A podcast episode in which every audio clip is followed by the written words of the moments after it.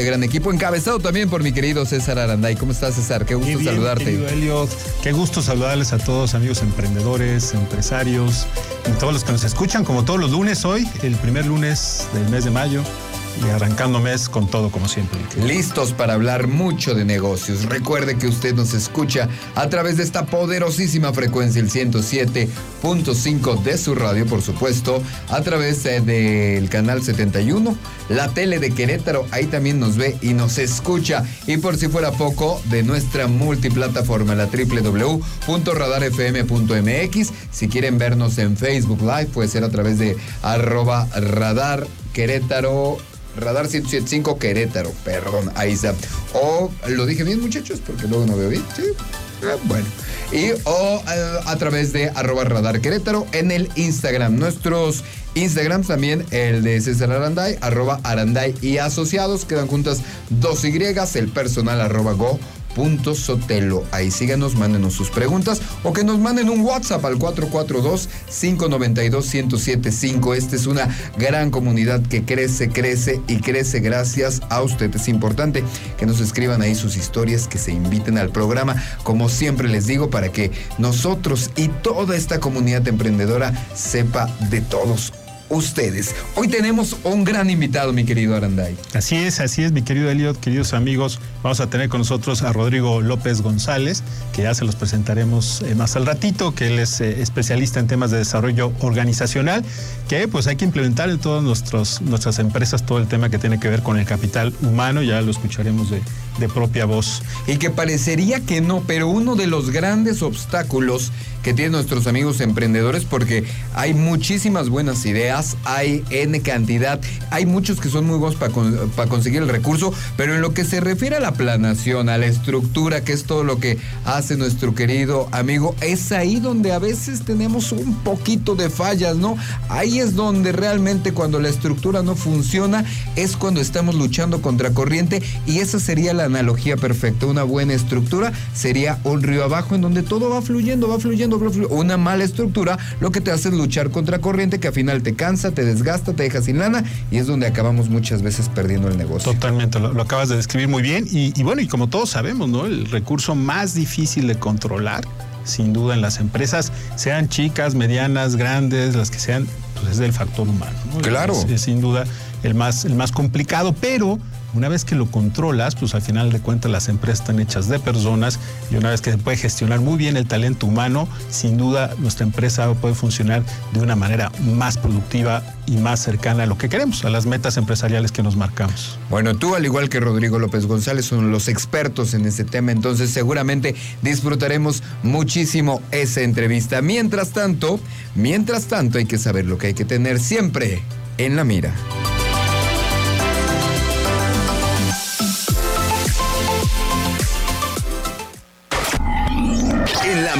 Las empresas.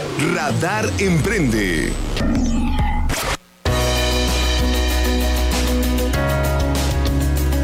Pues bueno, hoy quisiera tocar un, tema, eh, queridos amigos, que tiene mucho que ver inclusive con nuestro invitado del día de hoy, que es la importancia de los manuales en una empresa, ¿no? Porque la verdad es que no importa de qué tamaño sea la empresa, sea pequeña, sea mediana, eh, busque certificarse en algún tema de gestión de calidad, sea franquicia o no sea franquicia, al final de cuentas, desde mi perspectiva, todas las empresas deberíamos de trabajar con manuales, ¿no? Ahorita vamos a ver qué manuales podrían ser esos, pero básicamente estamos hablando pues de manuales que tengan todas nuestras políticas y procedimientos para poder actuar de manera correcta.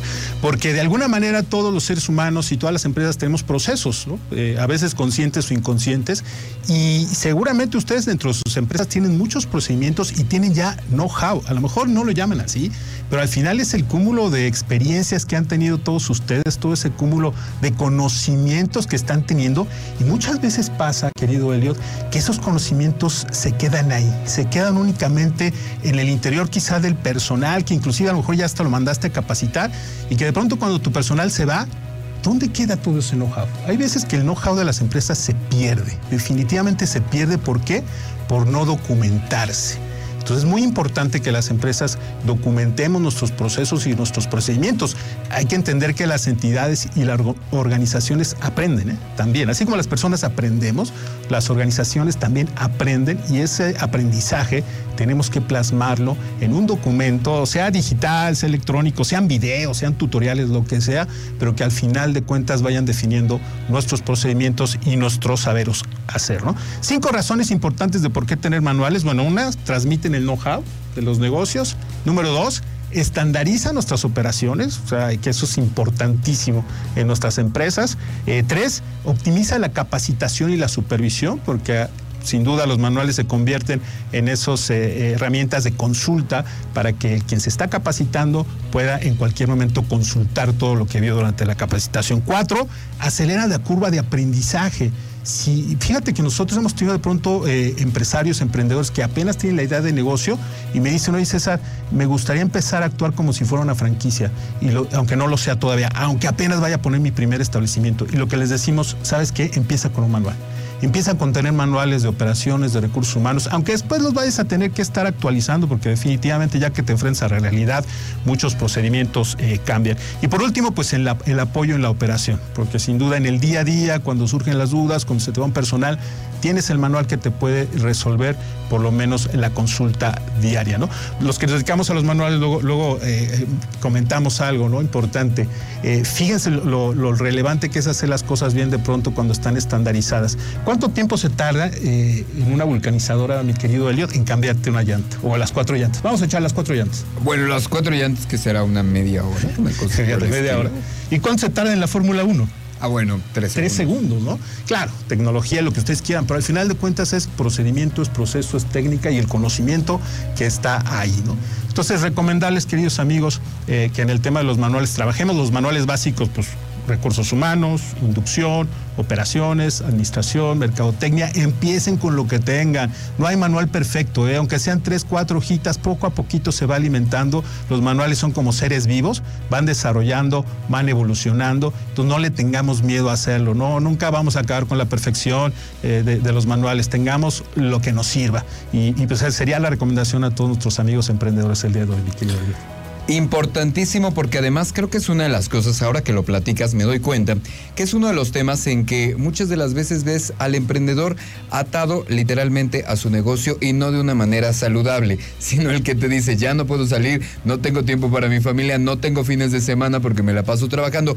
Esa es una consecuencia de la falta de manuales. Hay, hay, obviamente que estar muy cerca del negocio, pero como en todas las relaciones, de una manera saludable y la falta de este tipo de estrategias, este tipo de estructuras, es precisamente lo que empieza a crear en el emprendedor, ¿no? Sí, sin duda eh, ayudan a delegar, ¿no? Como bien lo dices, tener manuales te ayuda a delegar de pronto los, las operaciones y, sí, y, puedes dejar un poquito tu negocio a que opere sin la necesidad del dueño, director de toda la orquesta de la empresa. Como dice, negocio que no te permite estar fuera no es negocio. No es negocio. una, cosa, una cosa por el estilo. Muy bien, pues regresando a esta pausa comercial, vamos a platicar con Rodrigo López González. Rodrigo López, como le, le decíamos, en esta parte introductoria es el doctor en administración con especialidad en desarrollo organizacional el desarrollo organizacional que es muy importante para todos nosotros y a lo mejor no nos gusta tanto el nombre, ¿no? A lo mejor decimos, oh, ¿qué va a pasar aquí? Pero es la superestructura sobre la que se construye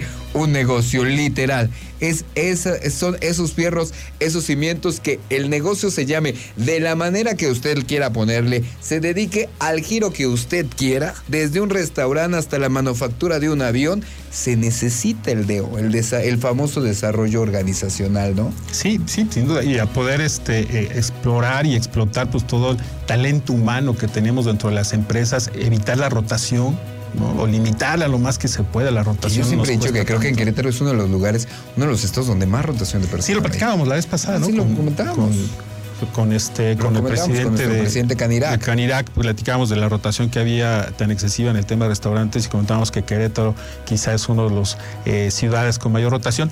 Puede ser que sea por la oferta de, empleo que hay eh, en cierto perfil de, personal, creo que hay mucha oferta y de pronto pues... En ciertos perfiles, porque yo también veo que en niveles, eh, en determinados niveles hay muy poca rotación, puede ser eso. Mándenos todas sus dudas, todas sus preguntas, todos sus comentarios. Es muy fácil ponerse en contacto con Radar Emprende 442-592-1075. Y antes de la pausa, aprovecho y saludo y agradezco a este maravilloso equipo que siempre está al pendiente de nosotros. Luego ahorita me dices, porque cada vez que luego el tiempo nos come. Se, nos pasa. No, déjate, no se me olvide, el tiempo ya no me alcanza. Entonces agradezco a todo este maravilloso equipo, a Ángel Sánchez en la operación técnica, por supuesto David Castellanos en los controles en el máster de Radar TV del canal 71 de la tele de Querétaro y por supuesto Nancy Pérez Perrusquía comandando este maravilloso equipo que ella es la encargada de que el podcast esté muy actualizado. Entonces, si usted no ve que el podcast está muy actualizado, usted ya tiene el nombre de quien es, pero hace un maravilloso trabajo y seguramente todos los días está al, al 100, porque yo lo presumo siempre. ¿Ya mandó usted sus episodios? Yo lo presumo todos los días, el podcast en redes sociales, en todos lados. Entonces, yo lo hago con plena confianza que mi maravilloso equipo lo tiene actualizado, lo tiene al día. Hacemos la pausa y regresamos a Radar Emprende.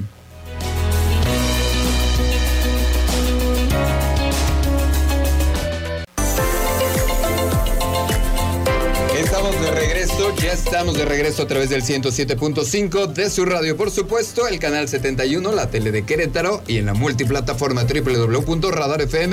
www.radarfm.mx. Como siempre, como ya es costumbre y como debe ser ya una tradición, tenemos un gran invitado el día de hoy. Está con nosotros Rodrigo López González, el doctor Rodrigo López González. ¿Cómo está Rodrigo? Qué gusto saludarte.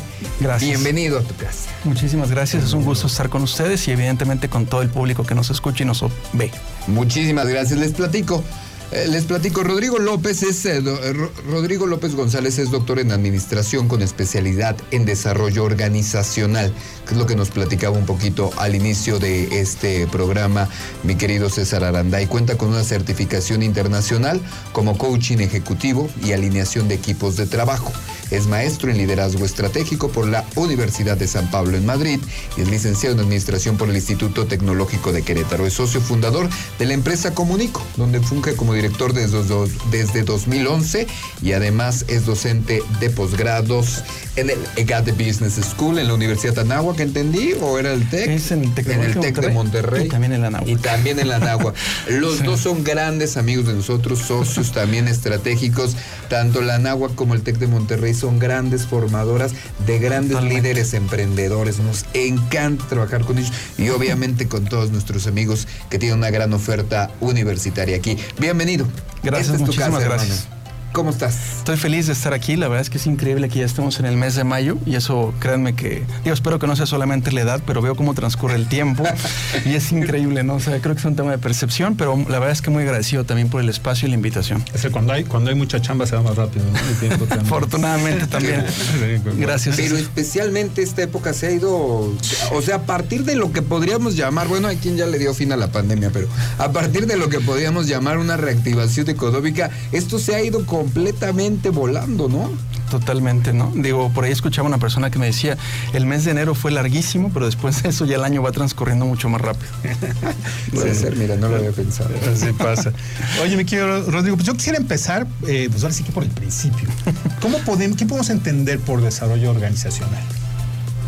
Fíjate que es una muy buena pregunta, César, porque al final es un aspecto y un proceso que hacemos prácticamente todos, incluso a título personal, y lo explico. Básicamente es una cuestión de gestión del cambio. Y eso es interesante para la gente que nos escucha. ¿Por qué?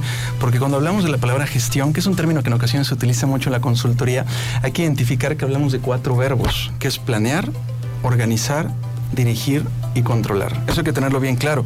Entonces, básicamente aquí la, la sí que la cuestión, mi estimado César, es identificar, primero haciendo un diagnóstico en dónde estamos a nivel organizacional, a nivel empresa, en este caso podría ser cuáles son los recursos con los que contamos y partiendo de ese diagnóstico, impulsar un proceso de cambio que me parece que finalmente es muy oportuno, digo no solamente por lo que hemos vivido los últimos 27 meses, digo prácticamente con el comienzo de la pandemia, pero es un proceso de cambio el desarrollo organizacional, partiendo evidentemente de un diagnóstico, cuáles son las capacidades en este caso institucionales y evidentemente después de ello, fijando una meta, ¿no? Es decir, yo siempre pongo esta analogía, ¿no? Si no tienes una meta sería como encender el coche, pero si no sabes hacia dónde vas, ¿qué importa dónde llegues, ¿no?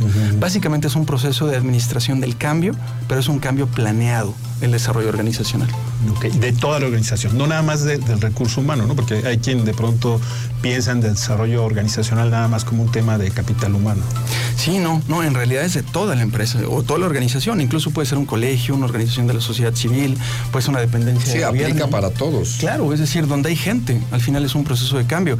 Pero es bien interesante, César, porque efectivamente es para toda la organización, pero sí enfocándolo muy bien para poder optimizar primero el recurso y segundo, en este caso, alinear el talento, que es ahí sí es propiamente lo que sería recurso humano, la gente, porque hay que identificar las capacidades de cada persona y partiendo de esas capacidades podemos justamente construir el camino al que queremos llegar.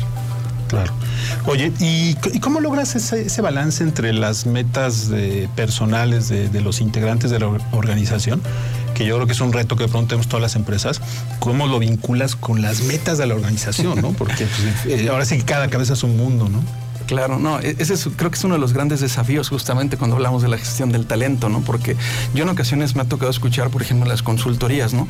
Oye, Rodrigo, aquí le decimos a la gente que renuncia a lo personal por lo colectivo. Y creo que es un error. O sea, no se trata de renunciar.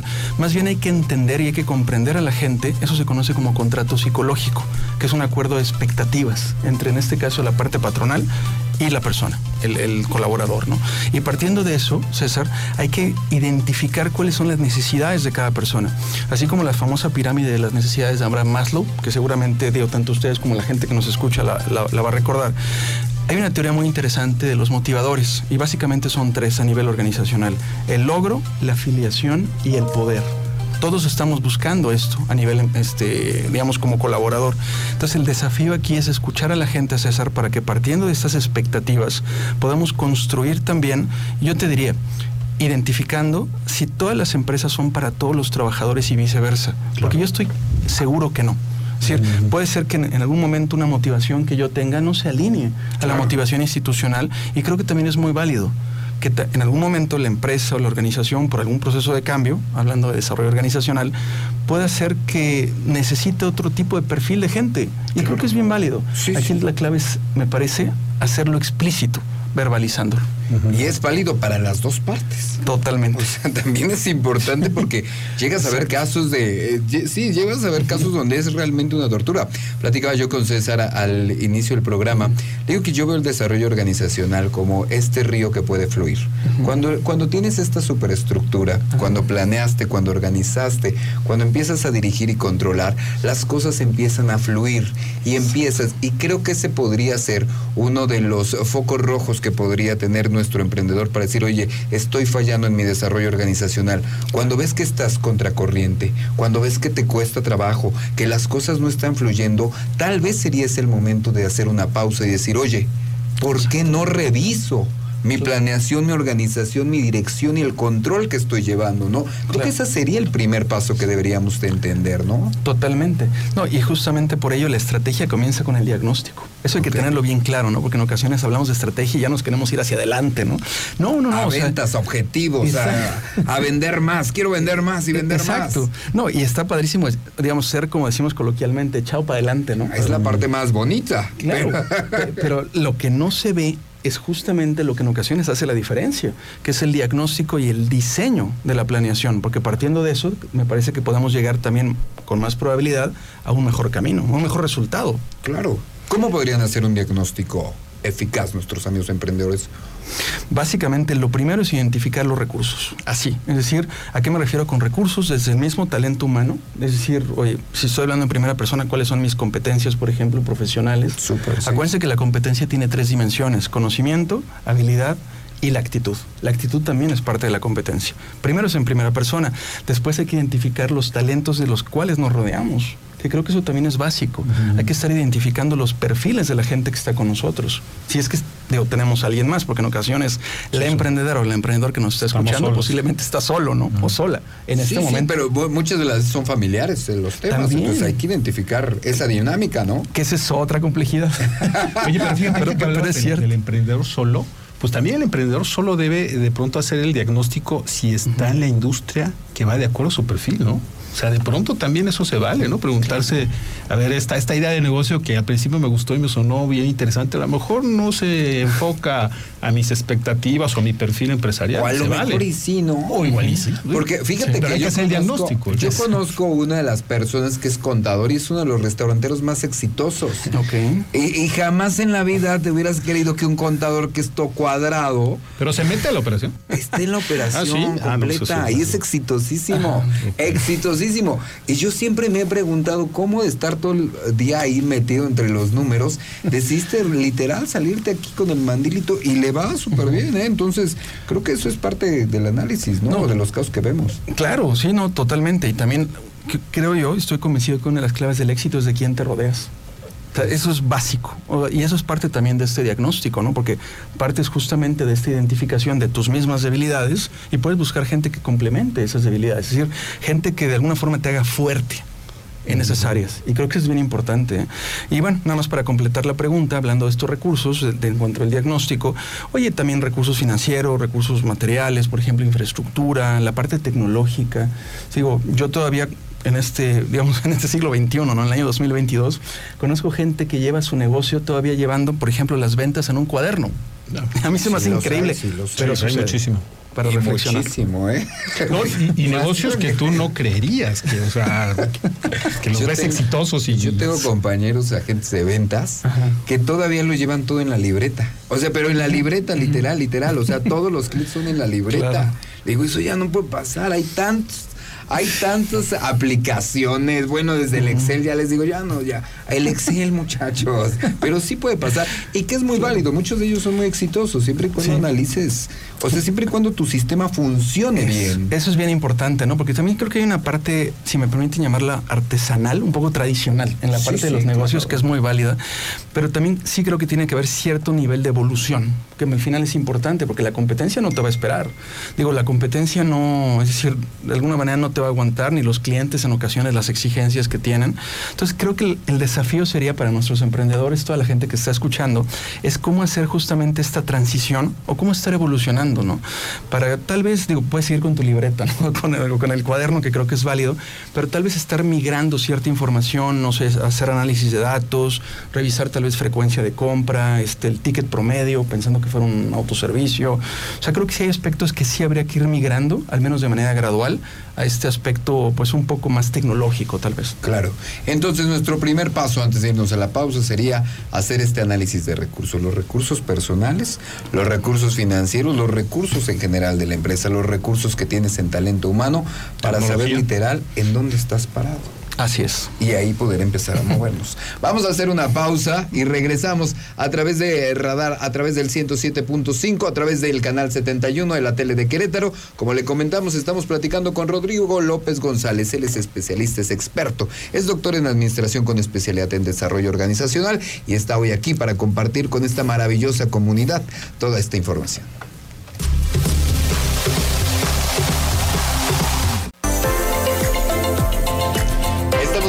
Través del 107.5, a través de Radar Emprende, a través de la multiplataforma www.radarfm.mx y por supuesto nos ve y nos escucha en el canal 71, la tele de Querétaro. Y por supuesto todos sus comentarios, todos sus mensajes, 442-592-1075. Estamos platicando con Rodrigo López González. Rodrigo López González es nuestro experto del día de hoy. Él es experto en desarrollo organizacional, experto en esta superestructura que construye los negocios y, y que hace, como yo siempre me encanta decirlo, que todo fluya. Esto es lo más bonito, ¿no? Que fluya la cosa. A veces uno ni se da cuenta y empieza a fluir cuando uno empieza a tener mejores prácticas, dirían en los gobiernos. Sí, sí, a veces es el automático, ¿no? Es como orgánico. Prácticamente, parece hasta magia. Es que es interesante porque al final, y yo así lo veo dentro de este, así que este un poquito más, hermanito. Hay dos grandes pilares, sí, que es la estructura y son los procesos. Y eso hay que entenderlo porque la estructura es la gente. Es lo que platicábamos un poco también ahorita al comienzo, ¿no? Por ejemplo, desde el organigrama, descripciones de puesto, este plan de capacitación, programa de carrera, tema de compensaciones. Claro. Todo eso es bien relevante, pero también están los procesos, la forma de hacer las cosas. O sea, aquí el desafío para nuestros emprendedores es cómo poder conjugar ambos y justamente para que haciéndolo pueda caminar, no diría sola, pero casi. Casi solo. Hay algo importantísimo, antes, ah, rápido te interrumpo, pero es algo que creo que mucha gente tiene que hacer conciencia porque a mí me pasa. Eh, cuando me toca reunirme con algunos emprendedores me dicen, es que yo no tengo procesos. No, sí tienes, malos a lo mejor, pero tienes, todos tenemos procesos. Quieras, o sea, creas que no, el contrato, la forma en hacer el contrato, en cómo se le pasa tal, en cómo se surte, hay un proceso. Lo importante es hacer mejores procesos. No te puedes escapar. Es como la gente que me dice, yo no soy vendedor. No, si eres un vendedor. También. Nada más que tú no lo sabes. Hay procesos. Nada más hay que hacerlos bien para que las cosas funcionen. Totalmente. Y aquí el desafío es documentarlos. Creo que eso es bien relevante también, ¿no? Es decir, eh, manuales, este, las políticas, por ejemplo, que son del conocimiento de la gente. Porque yo incluso les diría, así, así algo tan sencillo para la gente que nos está viendo y escuchando. ¿Tienen un manual de inducción? No. Y creo que eso es bien relevante, ¿no? Porque en ocasiones decimos, es que la gente no se involucra, no se compromete o no se pone la camiseta, ¿no? Pero a veces desde el comienzo casi lanzas a la gente así a que, se vaya a vender, por ejemplo, pero no le das una identidad. Y creo que eso es bien relevante. Sí, sí, al principio del programa, antes que, que, entraras, Rodrigo, comentamos justamente ¿no? de, la, importancia que tienen el documentar procesos, el hacer eh, los manuales, y le decíamos a los emprendedores que no le tengan miedo a empezarlos, es decir, porque a veces sí, la hoja en blanco, o decir, ¿y ahora cómo hago? Soy malo para redactar, lo que sea.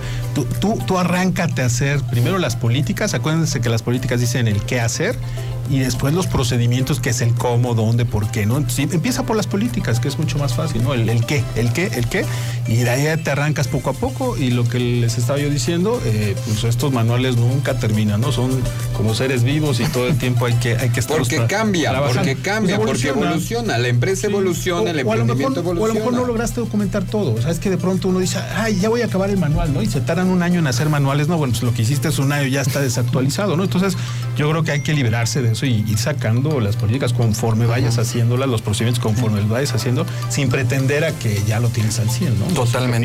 Es que es algo dinámico, César, y ahí creo, bueno, creo que estamos totalmente alineados. al final son documentos, si me permiten la expresión, vivos. O sea, la organización está viva, ¿no? Es decir, así como decimos, de repente hay culturas tóxicas porque las hay es porque está conformada de gente. Es decir, la, misma dinámica me parece que debiese llevarnos tal vez, César, justamente a, estar evolucionando de manera más práctica. Y tú bien lo dices, o sea, que el manual tampoco sea así como que hay una carga adicional, tengo que hacer el manual, sino más bien que el manual acompañe el proceso. Y creo que tú lo comentabas también.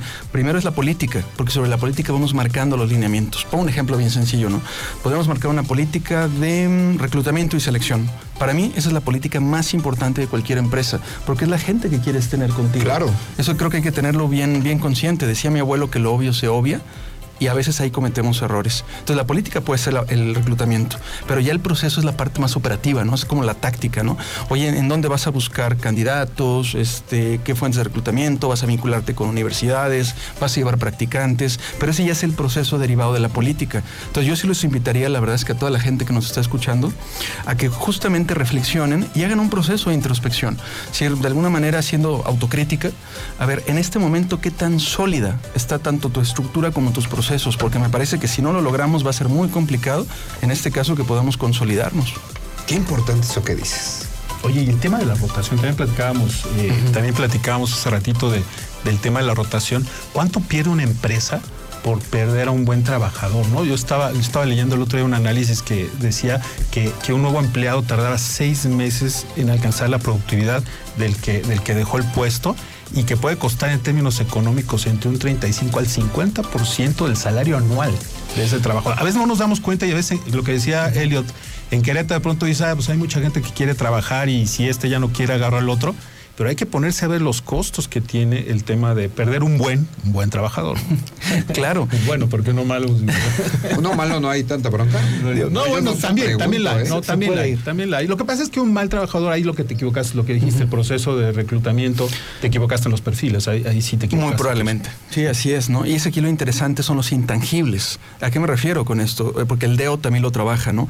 Digo, un tangible puede ser la silla en la que estamos sentados o el, no sé, por ejemplo, en este caso, como estamos transmitiendo transmitiendo la señal, son tangibles, digo, tenemos cierta infraestructura, pero los intangibles es lo interesante. Es decir, una persona no le puedes poner etiqueta de activo fijo, pero está contigo.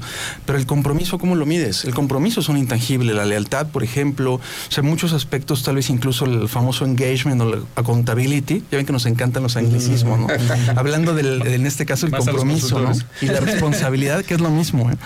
Pero aquí el desafío me parece que es poder medir eso, es decir, cómo podemos crear indicadores justamente para estar monitoreando el desempeño, porque eso también es desarrollo organizacional. Hablamos de gestión del cambio. Inevitablemente el cambio es la gente. Claro. Tenemos que poder entender a la gente para poder atenderla. En alguna ocasión Peter Drucker, que es uno de los grandes teóricos de la administración, decía de manera un poco sarcástica, los negocios serían fáciles si no tuvieran personas. obviamente eso es imposible, ¿no? Pero me parece que es interesante de qué forma estamos construyendo la empresa para consolidarla y para fortalecerla. Bueno, por eso ahora las empresas están automatizando más. Bueno, es lo que te iba a decir, no creas que estaba tan lejos, porque ahorita ya nos quieren sacar en varios eh, eh, en varios sectores, ¿no? Vamos a hacer la pausa comercial y regresamos, estamos platicando, estamos platicando en Radar Emprende con Rodrigo López González, doctor en administración, especialista en desarrollo organizacional y aunque usted no lo crea, creo que la pieza clave, la, la, la, superestructura sobre la que se puede construir ese emprendimiento exitoso. Así que yo le recomiendo que al igual que yo haya tomado notas. Regresamos.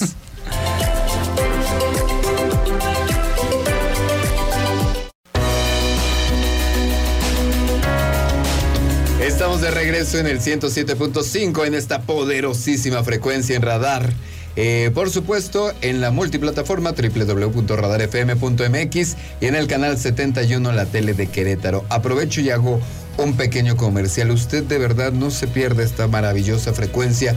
No se pierda y no deje de seguir, no deje de echarle un ojo a este maravilloso grupo, el Grupo Radar, porque vienen unas sorpresas interesantísimas. Han salido los ratings, vamos a hacer algo.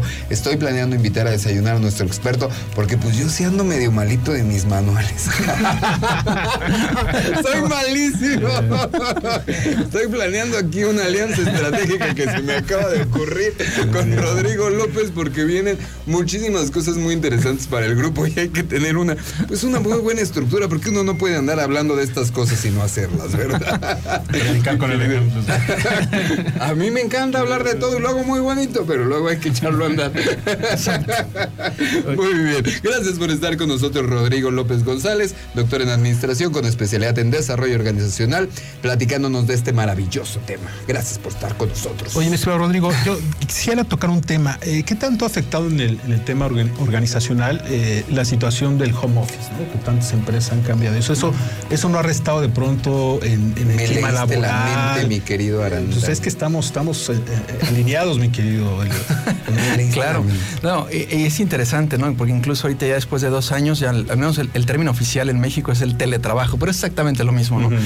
Bueno, lo relevante es que ya está regulado por la Ley Federal del Trabajo, que creo que es importante, ¿no? Pero bueno, respondiendo a la pregunta, ¿cómo afecta?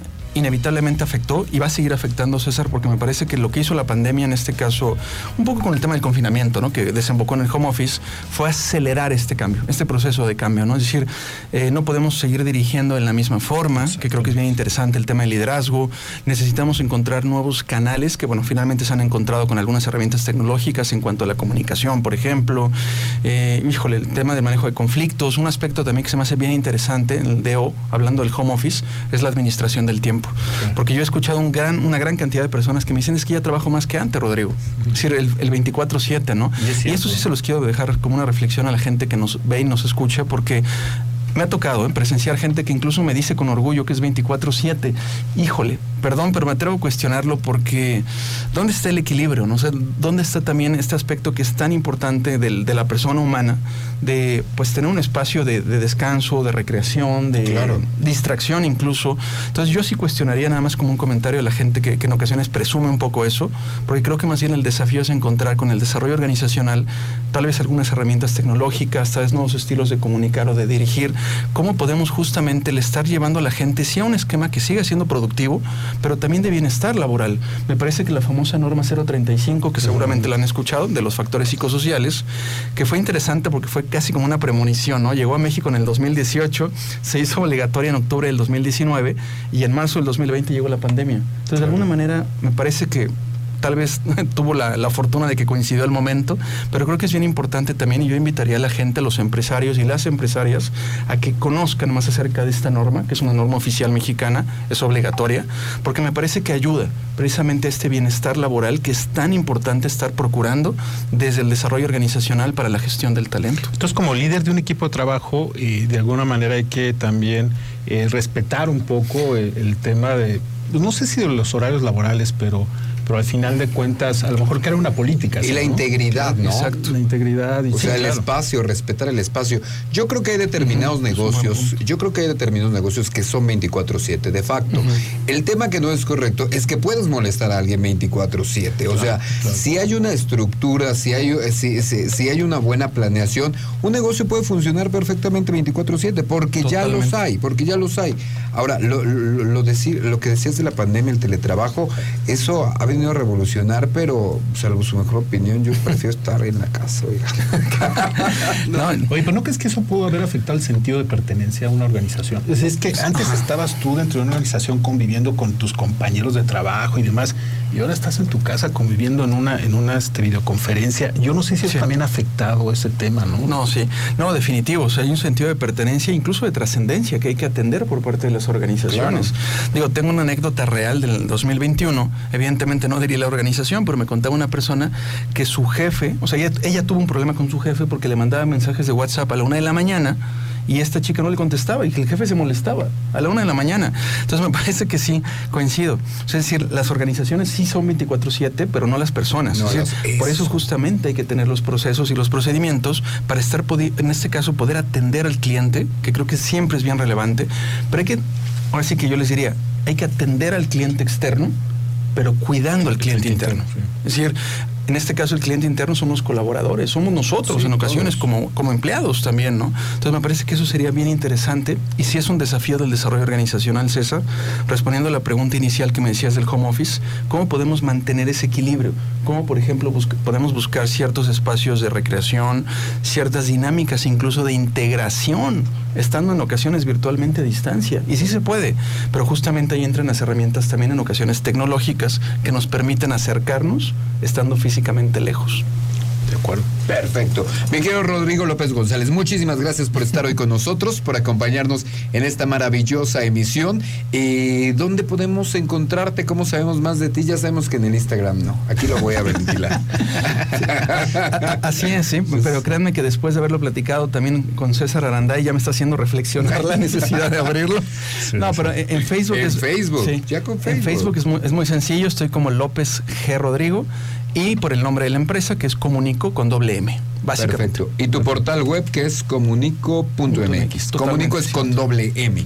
Así es, porque es una palabra en latín que significa compartir. Así es, ahí va a encontrar todo. Incluso yo, yo, estaba repasando, estaba eh, paseando un poquito por el portal, encuentra los testimonios, el equipo, lo que ellos han hecho. Está súper interesante. Vaya, dése una vuelta a comunico.mx y escúchenos en el podcast. Si quiere repetir toda esta información, descargue nuestro podcast a través de todas las plataformas, la que se le ocurre. Ahí estamos, Spotify, Apple Podcasts, eh, Deezer, la que usted quiera. Ahí vamos a estar, mi querido César Aranday. Muchísimas gracias. Muchas gracias, Rodrigo, gracias.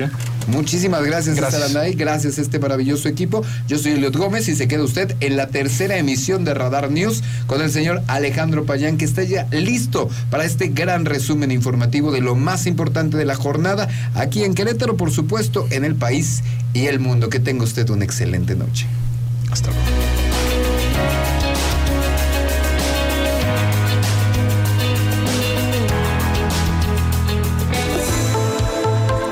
Tiene las herramientas para impulsar tu proyecto empresarial.